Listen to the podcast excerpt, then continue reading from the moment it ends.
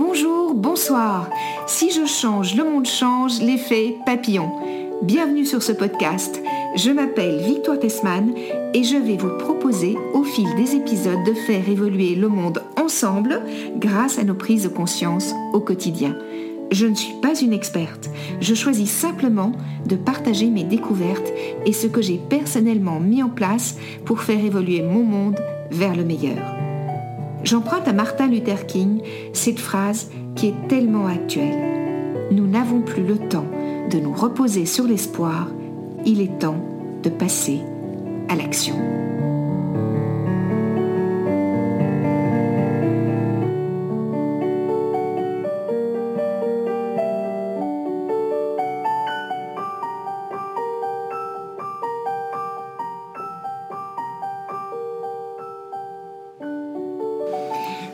Chers auditeurs, aujourd'hui je suis ravie d'accueillir sur Si je change, le monde change, Laure Gourège. Bonjour Laure. Bonjour Victoire. Alors chère Laure, comme on n'est jamais mieux présenté que par soi-même, est-ce que tu pourrais nous dire qui tu es, ce que tu fais et quelle est ta vie? Oui, merci beaucoup Victoire, je suis très contente d'être là aujourd'hui et merci de ton invitation. Alors, je suis Laure Gourège et je suis née à Paris et je vis toujours à Paris où j'ai fait des études de philosophie. À la suite de mes études, j'avais envie d'écrire et euh, j'avais envie de trouver en tout cas un travail qui ait un lien avec l'écriture. Et donc j'ai écrit pendant pas mal d'années des revues de presse pour euh, des institutions internationales. C'est un travail que je faisais en anglais. Et euh, j'ai surtout, à côté de ça, écrit deux romans. Un premier livre qui est sorti en 2020, qui s'appelle La fille du père aux éditions POL, et un second livre qui est sorti là en janvier 2022, toujours aux éditions POL, qui s'appelle Les idées noires. Merci Laure. Et j'avais envie, de te poser une question qui est, je pense, très personnelle, parce que vraisemblablement que chaque auteur me donnerait euh, une définition différente de cela, mais pour toi, c'est quoi être un auteur? Alors, être un auteur, je dirais deux choses. Dans un premier temps, je crois que c'est ne pas avoir le choix que d'écrire. En tout cas, c'est comme ça que je le ressens. J'ai l'impression que c'est une force euh, presque extérieure qui m'impose l'écriture. Et c'est surtout le, meilleur moyen d'exprimer des choses qu'on n'arrive pas à dire euh, autrement. Et donc j'ai l'impression que écrire, pour, en tout cas pour moi, c'est le moyen de dire ce que je n'arrive pas à parler. D'accord. Très bien. Et écrire, donc, si, si j'entends ce que tu me dis, j'ai l'impression que ça a presque toujours fait partie de ta vie ou je me trompe? Alors, ça a toujours un peu fait partie de ma vie, notamment parce que c'est un, un peu un héritage de mes parents. Mes deux parents écrivent et sont enseignants, donc j'ai toujours été au, enfin vu beaucoup mes parents écrire, lire, donc ça fait partie de ma vie depuis toujours. Mais justement, c'était tellement la vie de mes parents que je voulais pas que ce soit la mienne et que je m'étais dit voilà, ça c'est leur domaine, c'est pas le mien. Et donc j'avais commencé par dessiner et par euh, et en me disant voilà ça je peux le faire. Et puis finalement j'ai arrêté de dessiner et un petit peu naturellement, j'ai commencé à, toujours avec une feuille de papier et un stylo, à, écrire et à, écrire des, petites histoires. J'ai écrit des films et ça m'amusait beaucoup. Et surtout, je me disais que c'était mon domaine à moi, euh, l'écriture de scénario, et que ça ressemblait pas du tout à ce que faisaient mes parents. C'était pas universitaire, c'était pas académique, donc c'était possible. Et donc ça, j'ai persévéré pendant pas mal d'années. Et puis finalement, euh, c'est l'année de mes 28-29 ans qui a un peu, un peu été un changement, parce que j'allais pas très très bien, j'étais un petit peu déprimée, un peu triste, sûrement l'approche, tu vois, de la trentaine. et, euh, et j'arrivais pas trop à exprimer non plus le fond de cette tristesse, j'arrivais pas tellement à le comprendre. Et je me suis dit que c'était peut-être le meilleur moyen, c'était de l'écrire. Et donc des moments où j'étais très démunie face à cette tristesse et cette nostalgie, je me suis dit, bon, ben, installe-toi, prends ton ordinateur et essaye d'écrire ce que tu ressens, pourquoi, peut-être que tu le comprendras mieux. Et puis à force, euh, ça, j'ai écrit comme ça pendant peut-être euh, un an, plein de petites bribes qui n'avaient pas forcément de sens. Et l'année de mes 29 ans, je me suis dit, ben, peut-être que c'est possible d'en faire un texte. Et donc j'ai repris tout ça et j'ai essayé de, faire euh, une espèce de roman, enfin voilà, de, et, euh, que, qui a fait euh, un texte un petit peu plus dense et que j'ai envoyé le jour de mes 30 ans de mon anniversaire. Et donc ça a été le premier manuscrit.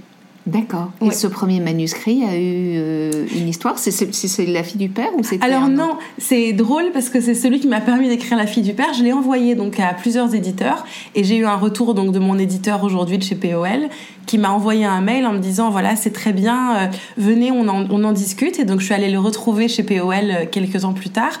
Et il m'a dit voilà ça c'est bien mais ça il faudrait retravailler etc parce que c'était quand même très confus tu vois il y avait des passages un peu de philo un peu de enfin ça faisait quand même un, travail assez euh, hétéroclite qui avait pas trop de sens. Donc il a essayé de, de ramener un peu de sens dans ce dans ce mmh. cafouillis et je l'ai repris je l'ai travaillé pas mal de fois. Mais voilà, à chaque fois, il manquait quelque chose. C'était encore, je pense, très jeune aussi, tu sais. Puis comme je venais de mes études de philosophie, je voulais pas lâcher la philo, et bien en même temps, je voulais quand même que ce soit de la littérature. Donc c'était difficile de trouver le bon angle. Et, euh, et c'est lui, au bout d'un moment, qui m'a dit, écoute, Laure, euh, peut-être qu'il faut partir sur autre chose parce que maintenant, tu n'arrives plus à retrouver un peu ton souffle là-dedans. Et donc j'ai arrêté ce travail-là et j'en ai commencé un autre qui a été La fille du père. D'accord. Et donc, dans tes... moi, ce que j'ai observé, c'est dans tes deux romans, La fille du père et Les idées noires, qui est mhm. celui qui est sorti récemment, j'ai l'impression que tu abordes des sujets d'abord très différents. Le premier, il traite de l'emprise d'un être euh, sur un autre et, du chemin de libération. Est-ce que tu, es d'accord avec moi Oui, totalement, du absolument. Euh, et, finalement des retrouvailles avec soi, d'une mhm. certaine manière. Et le second parle de ce que c'est qu'être différent. Mhm. Euh, est-ce que la fiction, comme, comme outil de prise de conscience, c'est ta façon à toi de tenter de faire évoluer le monde? C'est une très jolie question. Euh, c'est vrai que, en tout cas, je trouve que ça m'a permis, tu vois, à un âge, ben, justement à peu près à 30 ans, de réfléchir à toutes ces questions du passage, je trouve, de cette vingtaine à la trentaine, où euh, je trouve qu'on accumule beaucoup de choses à 20 ans, on, apprend, on, s'immerge beaucoup et on est très réceptif, un peu comme des éponges. Et je me dis maintenant, voilà, qu'est-ce que je fais de tout ça Et qu'est-ce que je fais dans ma vie adulte de tout ce que j'ai appris ces dix dernières années? Et donc c'est vrai que le roman permet ça, permet d'y réfléchir. Euh, et de réfléchir aussi à qui on a envie d'être euh, dans le monde ces dix prochaines années. Euh, et, c'est vrai que cette réflexion, pour moi, est vraiment passée par l'écriture. Mhm. Et c'est vrai qu'un livre, en tout cas moi, c'est ce que j'aime dans un livre, c'est qu'un un livre, c'est bien sûr, euh, ça jaillit d'un auteur, mais c'est aussi un outil extraordinaire pour, euh, pour permettre des prises de conscience, de réfléchir à des choses auxquelles on n'avait jamais pensé, mhm. de, de, faire des découvertes, de de ressentir des choses qu'on n'avait peut-être jamais ressenties. De... Donc, pour moi, j'avoue que le livre, alors on pourrait dire que le film, tu vois, euh, toute fiction mhm. peut, permettre cela. Mais, mais je trouve que le roman peut être encore plus parce que, parce que, parce que tu imagines tout dans le roman. Rien ne mhm. t'est imposé d'une certaine manière. Et surtout, ce qui est intéressant, c'est dans la réception du roman. Euh, que je trouve très intéressante parce qu'elle apporte encore plus à l'auteur. Je sais, tu vois, par exemple, le premier livre, j'avais jamais mis consciemment le mot emprise sur ce livre-là jusqu'à ce qu'il sorte et que les gens m'en parlent et me disent ah mais c'est un livre sur l'emprise. Et oui, c'est vrai que c'est un livre sur mmh. l'emprise. Et ce mmh. mot-là, j'avais jamais réussi à l'employer avant ce mmh. texte-là. Et d'ailleurs, je l'ai pas employé dans le livre. C'est vraiment après euh, et, ça a été une réception qui m'a fait moi aussi grandir parce que je me suis dit, mais oui, c'est un livre sur l'emprise et c'est un peu ça que tu as mhm. vécu. Et j'avais pas forcément été capable de le dire avant. Et de la même manière, tu vois, le deuxième livre aussi m'a fait réfléchir à des questions sur euh, mes origines, sur mon rapport à, à ma famille, à ma grand-mère des questions que je m'étais pas forcément posées non plus. Donc euh, il y, y, a deux moments qui sont intéressants, je trouve, l'écriture et la réception et surtout la lecture des autres qui mhm. te renvoient aussi à toi euh, une forme de subjectivité dont tu n'avais pas forcément conscience. Oui, c'est hyper intéressant parce que souvent on, on, pense à ce que ça va offrir aux autres. Mhm. Et on n'imagine pas que, que l'auteur aussi fait un chemin grâce à ça. C'est ça.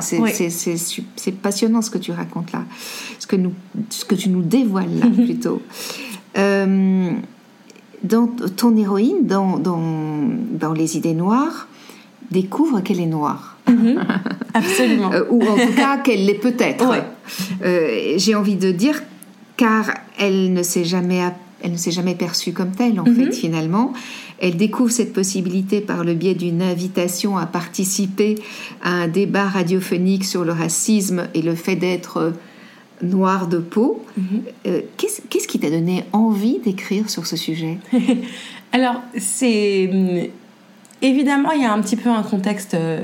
Tu vois, social et actuel de cette question qui est assez à la mode, qui est, qui, est pas mal traitée, et dans laquelle je me retrouvais pas forcément, euh, dans laquelle je me disais, c'est drôle, je, un les discours me gênaient un petit peu, tu vois, des deux côtés, j'avais toujours quelque chose qui me perturbait, et je me disais, mais qu'est-ce que, de mes origines à moi, donc haïtienne de mon père, euh, comme l'est la narratrice dans le livre, je me suis dit, qu'est-ce que j'aurais envie d'en dire de cette question-là et surtout me dire peut-être que ça arrive d'avoir une absence d'identité. Tu vois que tout d'un coup, on est peut-être qu'on n'a rien à témoigner. Et je trouvais ça intéressant de poser cette question aussi comme ça parce que actuellement tout le monde témoigne de quelque chose justement. Et, je me dis mais moi j'ai moi j'ai rien à dire. Et qu'est-ce que je ferais si j'ai rien à dire? Et donc c'est un peu de là d'où est partie euh, l'envie d'écrire ce livre. Mmh. C'est de justement de rien avoir à témoigner. Mmh. Oui, et c'est passionnant de suivre ton, ton héroïne dans ce sens-là, parce qu'on voit à quel point finalement cette question, enfin ce sujet qui lui est proposé pour cette mhm. émission de radio, et puis en, plus ce qui est drôle, c'est qu'elle retrouve pas le message, et, que, donc elle, elle, elle, enfin non, c'est pas qu'elle retrouve pas le message, c'est que la journaliste n'a pas laissé de numéro de téléphone, et donc elle, elle sait pas comment comment la rappeler, mhm. comment lui dire que oui ça l'intéresse ou non ça l'intéresse pas, Exactement. Et, finalement ce, ce message euh, génère en elle tout un questionnement et on découvre que ça avait jamais fait partie d'elle d'une certaine manière. Mais ce qui est formidable, c'est que ça va lui faire faire tout un chemin et ça, c'est vraiment génial. Enfin, moi, j'ai adoré.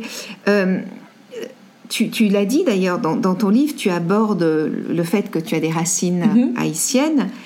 Euh, ont-elles toujours été très présentes dans ta vie sans qu'elles soient un problème, peut-être, tu vois, ou, ou euh, ou bien est-ce que, à l'image de ton héroïne, euh, tu as réellement pris conscience de ce que ça impliquait dans ta vie, consciemment ou inconsciemment, à partir d'un certain moment? Est-ce qu'il y a eu un événement qui a généré une prise de conscience ou pas? Enfin, tu vois, c'est. Ben écoute, je crois le livre vraiment parce que tu vois, jusqu'à présent, c'est une chose justement avec laquelle je vivais pas.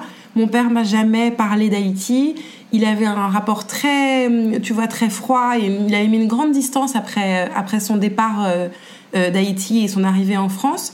Et, voilà, Haïti est un, est, un, pays avec beaucoup de difficultés, donc c'est très dur d'y être attaché d'une manière, euh, je dirais, d'une manière très simple, parce qu'il y a toujours un rapport à la fuite, beaucoup de peur aussi. Tu vois, les témoignages de gens qui en sont partis racontent qu'en général, ils ont dû fuir parce qu'ils avaient des menaces de mort. Enfin, c'est, donc c'est un, c'est un, héritage très, très mitigé qui est, euh, qui est beau et qui en même temps fait quand même de beaucoup de peur et de beaucoup de tristesse et de beaucoup de peine. Donc beaucoup de non-dits finalement.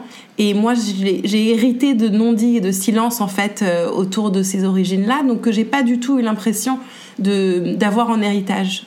Et, euh, et donc au contraire, j'étais très très distante. Euh, j'y suis jamais allée. Euh, pour moi, c'était un pays lointain, un endroit dans lequel j'irais peut-être un jour dans ma vie, mais le un jour me semblait excessivement loin. Et c'est vraiment en écrivant ce texte que je j'ai mesuré euh, ce que j'étais et ce qu'il y avait comme héritage que je portais en moi. Et vraiment, je, je l'ai dit en, justement, c'est drôle, il n'y a pas si longtemps que ça à une amie, j'ai enterrer ma grand-mère en écrivant ce livre-là, vraiment. D'accord. Et hum, elle est, tu vois, elle est décédée en 2012 et j'ai appris ça par un coup de téléphone et je je suis pas allée à l'enterrement qui avait lieu en Haïti et tout ça à l'époque euh, ben, je sais pas j'avais quoi je devais avoir euh, ben, j'avais 20 ans 20, 21 ans ça me paraissait extrêmement lointain et puis voilà ma grand-mère je l'avais pas revue depuis que j'avais 10 ans et j'ai jamais fait le deuil enfin c'était comme une nouvelle lointaine tu sais d'une personne lointaine et en écrivant le texte et en écrivant sur elle, ce que j'avais d'ailleurs pas prévu de faire, j'avais pas du tout prévu d'écrire sur ma grand-mère, comme quoi c'est vraiment drôle. Et, euh, et c'est arrivé tout seul et ça s'est fait. Et quand cette narratrice se retrouve à aller en Haïti et à découvrir que la maison de sa grand-mère a disparu, tout ça, c'est mon, process, mon processus, je dirais, personnel en fait de du deuil de ma grand-mère que j'ai fait en écrivant en écrivant ce roman. Parce que toi, tu, tu n'es jamais allé à la Jamais. rencontre de... D'accord. Jamais.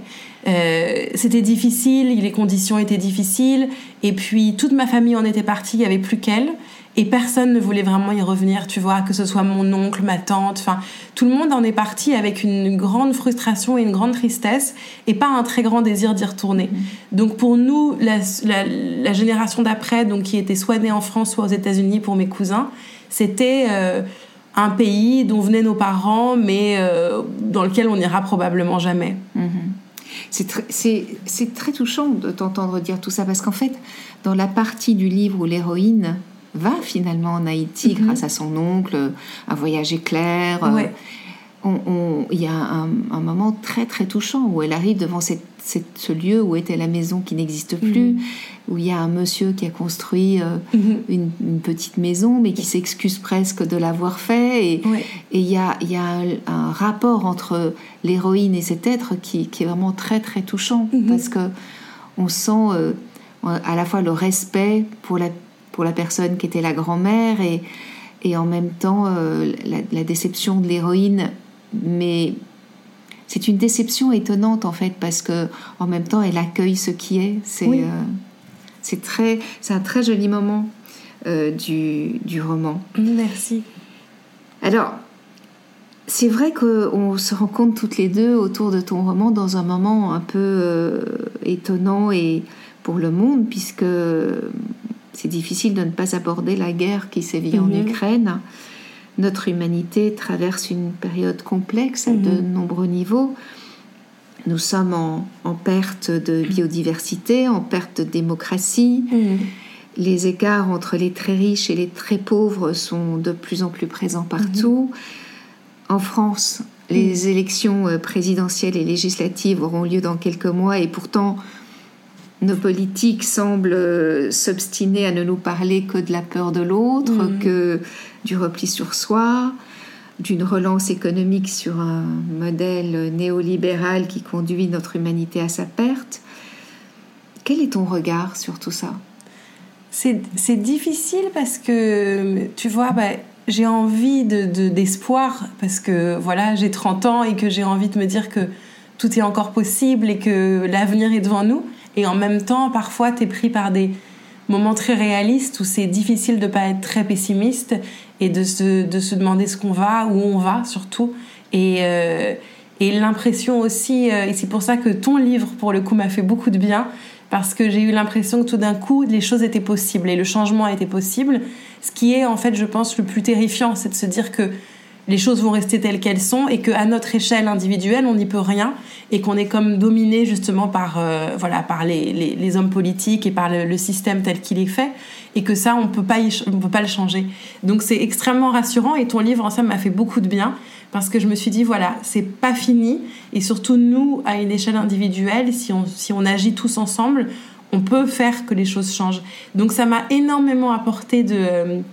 de oui de, de force positive et d'envie justement de de pas me laisser dépasser par cette espèce de tu vois de déprime ou de, de choses un peu fatalistes qui est quand même difficile aussi parfois. Et donc je me suis dit non il y a une possibilité et j'ai envie maintenant de faire que les choses soient différentes. En tout cas à mon échelle individuelle et de pas forcément me dire que ce que je vais faire ne servira à rien ce qui est toujours la, un petit peu la difficulté donc, euh, donc je dirais que grâce à toi, ça va mieux.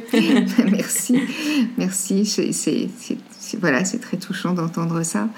Et c'est vrai que, que j'avoue que je rencontre beaucoup de, de jeunes, tu vois, euh, parce que pour moi, à 40 ans, on est encore jeune. hein. Je dirais qu'entre 15 et 40 ans, Oui. tu vois, même si euh, ce sont presque deux générations, euh, enfin, ce sont deux générations, il y a, il y a- il y a des grandes différences, mais ce qui me touche profondément, c'est de voir à quel point finalement, euh, surtout j'ai envie de dire les, tu vois, les 15, euh, Mhm. les 15-30 ans, euh, ont, ont- ont vraiment décidé de prendre leur Mm. destin en main en fait et de, et, de, et de se dire, ok, Oui, on en est là, maintenant qu'est-ce qu'on fait?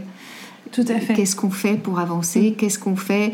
Les politiques bougent pas comme on voudrait, mais qu'est-ce qu'on Mm. fait Euh, et, et ce que j'ai trouvé très touchant aussi et, et incroyablement courageux, je ne sais pas si tu as vu ça, mais, mais c'est de voir que, par exemple, avec ce qui se passe là en Ukraine, en Russie, alors que les manifestations étaient interdites, Mhm. il y a eu euh, plus d'une cinquantaine de villes de Russie où des gens ont osé descendre dans la Mhm. rue, alors qu'il y avait des menaces de sanctions très graves.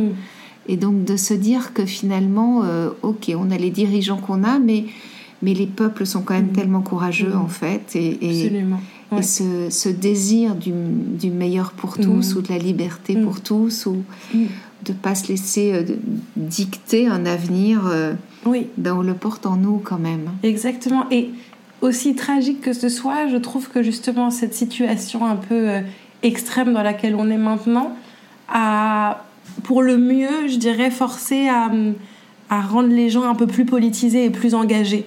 Et ça, je trouve que c'était c'est formidable parce que je trouve qu'il y a eu une période, tu vois, des années 2000 années 90-2000 qui était vraiment vide. Enfin, il y avait un vrai vide intellectuel et politique et social et humain et, euh, et qui, qui a été, que je trouvais assez, euh, assez frappant que ce soit dans tous les registres. Et au moins il y a eu un regain. Ça a permis aussi tu vois aux gens de s'engager euh, aussi bien euh, intellectuellement que politiquement. Et donc je trouve que c'est terrible de devoir en arriver à, à ça.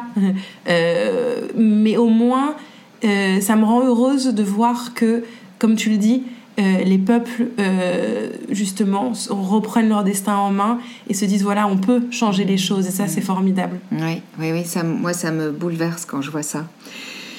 Alors, le titre de ce podcast, c'est Si je change, le monde change, l'effet de papillon. Ça évoque quelque chose pour toi dans ta vie, dans ton quotidien? Mais écoute, euh, dans mon quotidien, oui, euh, je dirais euh, des petites choses euh, que j'ai aussi beaucoup découvertes avec ton livre, mais dont j'avais pas forcément conscience avant, notamment sur la manière de consommer, qui est maintenant une chose qui me tient vraiment à cœur, et notamment beaucoup le rapport, j'en parle parce que aux vêtements, euh, j'ai hum, beaucoup d'amis qui sont dans la mode et, euh, et qui me parlent quand même de plus en plus ces derniers temps de, de la manière de la production, de créer les vêtements, de la manière de les acheter aussi, où les acheter. Et, euh, et donc ça, c'est vraiment une chose qui me touche beaucoup et que j'ai vraiment envie de, que je, à laquelle je tiens. Et donc c'est mon petit, et je suis quand même assez impressionnée à quel point euh, ces dernières années, en tout cas dans le domaine de la mode, je, vois un vrai changement. Et je le vois justement chez mes amis qui travaillent, qui sont euh, soit stylistes, soit à la production, dans différents secteurs, à quel point en, en 5-10 ans, euh, ça a complètement changé. Et à quel point elles, comme elles ont voulu changer, la structure a changé également. Et, euh, et, et j'ai une amie, tu vois, qui s'est complètement opposée. euh, Elle est dans une petite euh, petite euh, entreprise et voilà, elle a dit voilà, je veux plus qu'on fasse euh, de coton, plus qu'on fasse des matériaux euh, qui sont qui soient polluants, etc., etc. Puis elle s'est vraiment opposée et le le directeur artistique a dit d'accord, d'accord, on fait Bravo. et, euh, et ça m'a vraiment émue et je me suis dit c'est voilà voilà ce qu'on arrive à faire et ça si lui ne fait plus ça c'est une comme tu dis voilà un petit effet Ouais, papillon. oui. et, euh, et voilà puis maintenant les gens en parlent librement. Il y a quand même euh, il y a des il y a beaucoup de en tout cas dans le secteur de la mode les gens commencent vraiment à avoir envie de changer leur manière de consommer la manière de produire aussi. Mm. et, euh, et notamment tout ce qui s'est passé aussi en Chine avec les Ouïghours je pense a été un, vrai déclencheur et a permis aux gens de se dire ben, c'est pas parce qu'on habite en France qu'on est tellement loin de la situation en Chine qu'on fait comme si elle n'existait pas. Donc ça a été un beau, euh, aussi un bel accomplissement. Oui, et que nos achats sont des actes politiques. en fait. Exactement. parce que finalement, euh, si tu achètes sans conscience quelque chose qui est fabriqué à l'autre bout du monde par, des, par un peuple martyrisé, Ouais. réduit en esclavage, Tout à fait. euh, finalement, tu participes à cet Mhm. esclavage. Donc, c'est c'est vraiment formidable. D'autant que la mode est, je pense, le deuxième secteur euh, le plus polluant Ouais, euh, c'est terrible. au monde. Ouais, Donc, oui. c'est formidable hein, qu'il y ait Mhm. toutes ces prises de Oui. conscience. Et même par rapport à la maltraitance animale, je- il y a de plus en plus de maisons de couture et, Mhm. et, de, et de créateurs qui choisissent de ne plus utiliser la Tout à fourrure. euh, donc c'est vraiment... Ouais. pour ça, on est dans une époque formidable, Oui, je trouve. oui, oui. Vraiment. Où il y a des vraies prises de conscience et, et, et c'est super. Mais comme tu l'as dit, je crois vraiment, euh, si je change, le monde change, c'est l'idée quand même que tout finalement est politique. Mhm. Et ça, si on arrive à réfléchir comme ça, on se rend compte que chaque petit geste euh, est, comme tu dis, est pris dans, une, dans quelque chose de beaucoup plus grand. Et c'est surtout que c'est beaucoup plus encourageant de penser comme ça, je trouve. Oui, en effet, je suis. Tu prêches une convaincue. Alors Laure, on, parle aussi beaucoup de changement climatique et des conséquences qu'ont à de nombreux niveaux nos façons de vivre. Haïti mhm. est une partie du monde qui est régulièrement frappée par le changement climatique car elle est confrontée à des événements climatiques graves, des cyclones, des tempêtes tropicales et d'autres drames. Le changement climatique et la perte de, de biodiversité, ça, te préoccupe aussi ou, Tu vois, parce que parfois on peut se dire, ouais, c'est embêtant, mais, mais, mais on a l'impression que c'est loin de nous. Tu vois ce que je veux dire? Est-ce que c'est quelque chose qui, qui, qui te concerne ou, est-ce que c'est quelque chose où tu te sens impuissante face à ça? Alors je pense qu'il y a peut-être effectivement une forme d'impuissance que ça paraît tellement grand, mais évidemment je me sens concernée. Alors d'abord parce que c'est en Haïti c'est vraiment tragique et c'est des situations qui sont absolument atroces. Euh, mais on les a aussi beaucoup moins loin et on les constate un peu partout, euh, partout ailleurs à des échelles un petit peu différentes. Et surtout, bon voilà, moi j'ai un amour pour la nature, pour les animaux et, euh, et, je pense que la première chose qui m'a fait réaliser l'ampleur du changement climatique, c'est justement les animaux. Quand je vois telle espèce, euh, il y a, tu sais, parfois ils publient, tu sais, la liste des espèces, combien il en reste dans le monde. Mm-hmm. justement, il y avait, il y a quelques années, plus de pumas aux États-Unis. Enfin, je pense que c'est des choses, c'est impossible de pas être sensible à ça et de se poser la question de dire comment on peut être dans une dans un monde dans lequel une espèce disparaît. Je trouve que c'est excessivement grave et ça, ça me, ça me, ça me brise le cœur à chaque fois. Et donc ça, c'est vraiment, la, je pense, le premier lien à la nature que j'ai créé, c'est par le biais des animaux et par l'extinction animale qui me semble être un signe alarmant. Euh, à côté duquel on ne devrait jamais passer. Et imaginer qu'on peut mettre à mort des espèces, c'est tellement l'encontre de la vie et de la nature, c'est complètement aberrant. Mm. Et, vraiment, vraiment tragique. Donc, euh, voilà, c'est mon, je dirais que c'est ça ma première réaction. Euh. Ce qui t'a le, ce qui t'a, comment dire, euh, voilà, fait prendre conscience de, de, tout à fait, à quel point on était dans une perte de, de biodiversité notamment. Oui. Euh, je sais qu'il y a, grâce à une, partie de ta famille, tu, tu es tu as un ancrage aux, US, en, Amérique tu, quand, tu, quand tu vas là-bas et que tu, que tu vis avec euh, cette famille qui est la tienne, tu as l'impression qu'il y a une conscience là-bas aux États-Unis de, de, comment dire de, bah, de ce qui se passe en fait euh, sur la planète et des, des parce que la planète elle va se remettre de tout ce qu'on lui fait. Oui, Mais est-ce que les, les, gens, tu penses, bah, aux États-Unis ont une certaine conscience de, de, du risque que vit l'humanité en fait euh, et le vivant? Alors, je crois que ça doit être très différent. Alors, ma famille, elle est à, Miami et à Atlanta, euh, qui sont pas les villes euh, les plus, euh, euh, je dirais, avancées dans, ce, dans cette prise de conscience-là. je trouve, moi, à chaque fois que j'y vais, que c'est le constat est assez tragique. Notamment la dernière fois quand j'y suis allée, j'étais tellement outrée. J'étais au supermarché et il y avait un rayon de pommes. Chaque pomme était dans une coque en plastique. Ah oui. pour pas qu'elles soient abîmées, tu sais, parce qu'ils ont mm. l'obsession des fruits parfaits, avec les couleurs parfaites, les formes parfaites, le diamètre parfait. Et donc pour être sûr qu'aucun fruit ne serait taché ou abîmé dans le transport, donc il y avait une montagne comme ça, de, et chaque pomme était dans une coque rigide en plastique.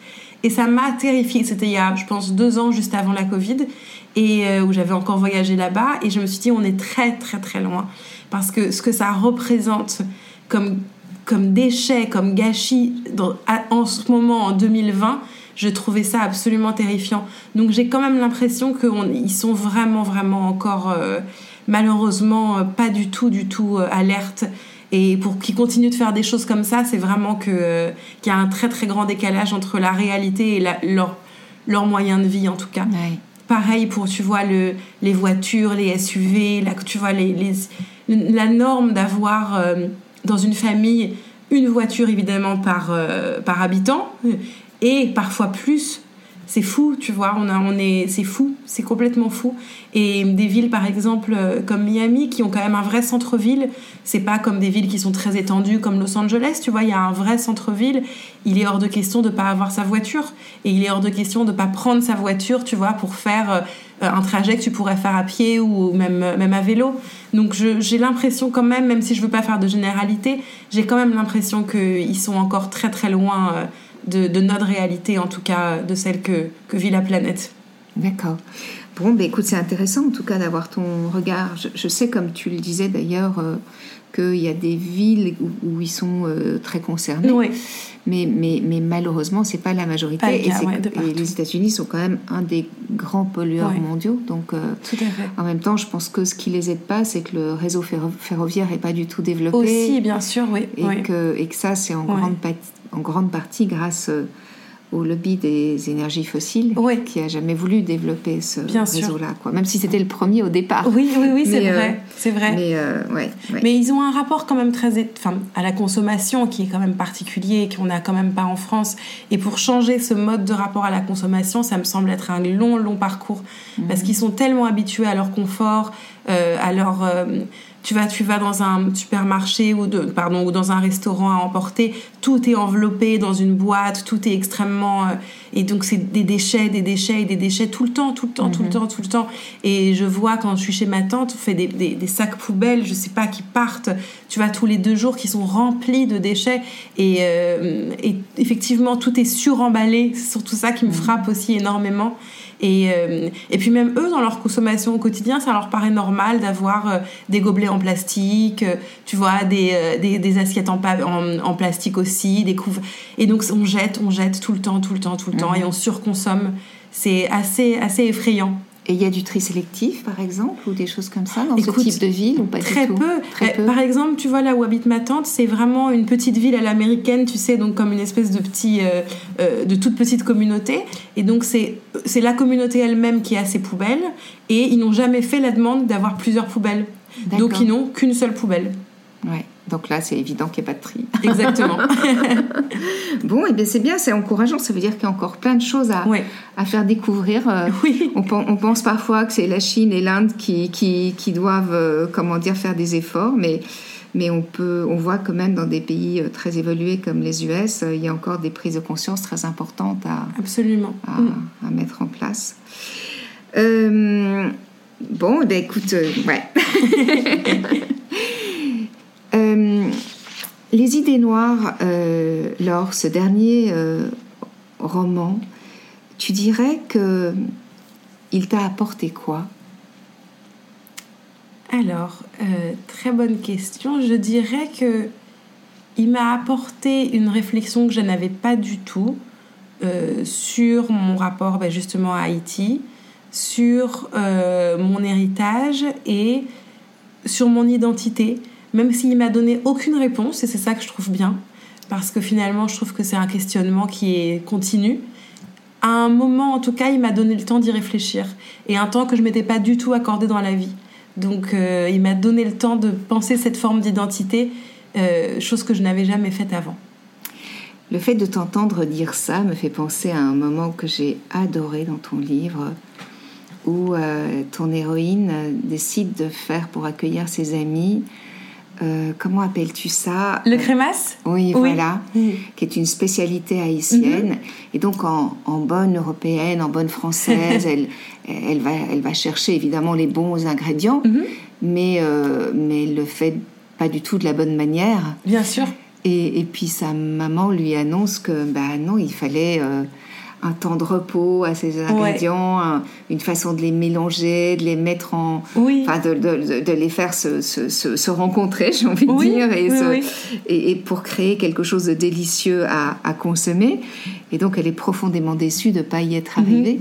Et, et je, je, fais le lien avec le temps parce qu'en fait, ce, ce que tu dis à ce moment-là de ton roman, c'est que c'est que finalement, nous, on vit dans une société où on croit que tout peut se faire vite, vite, vite et comme ça. Mhm mais que euh, non, certaines choses, c'est pas possible en mhm. fait. Certaines choses, il, il, faut le temps de leur mhm. laisser le temps d'être ce qu'elles vont pouvoir être d'une certaine manière. Exactement.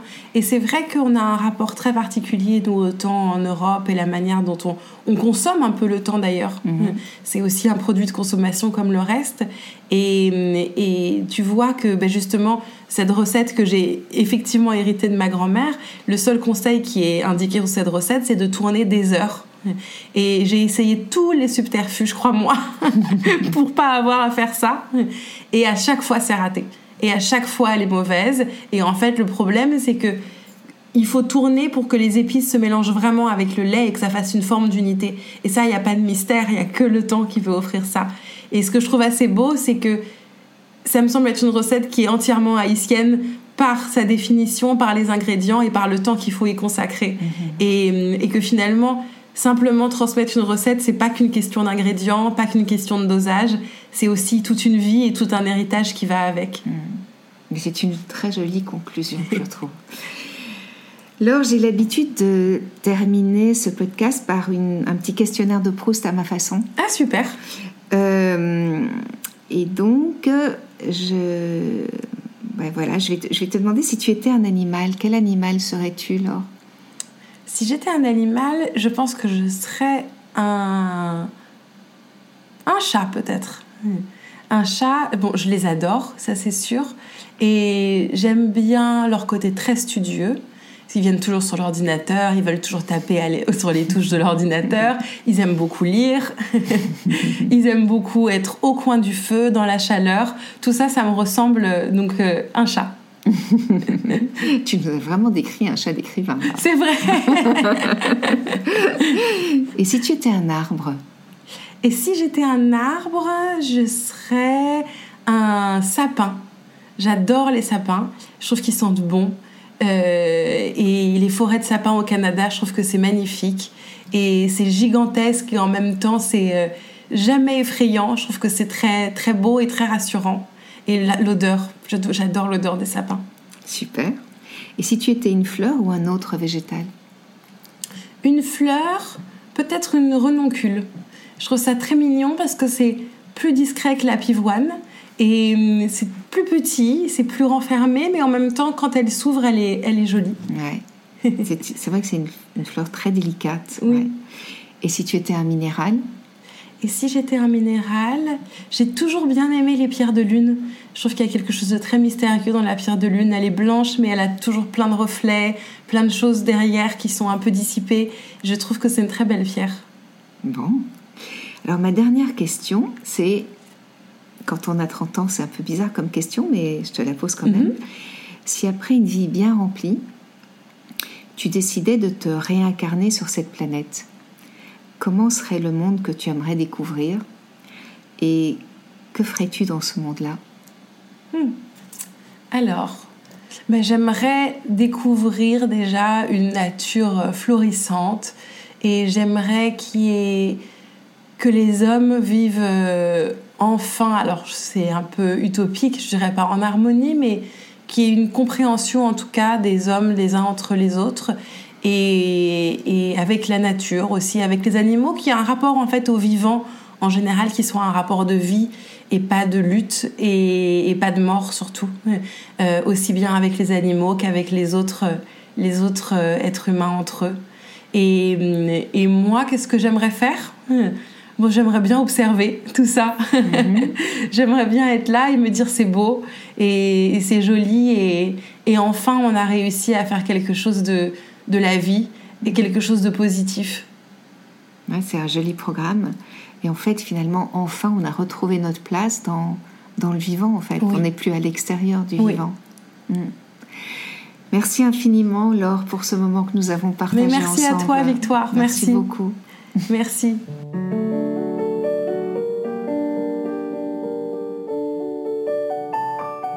Voilà, j'ose rêver qu'au fil des semaines, nous créerons ensemble un grand mouvement citoyen et humaniste qui prendra sa source dans nos envies du meilleur.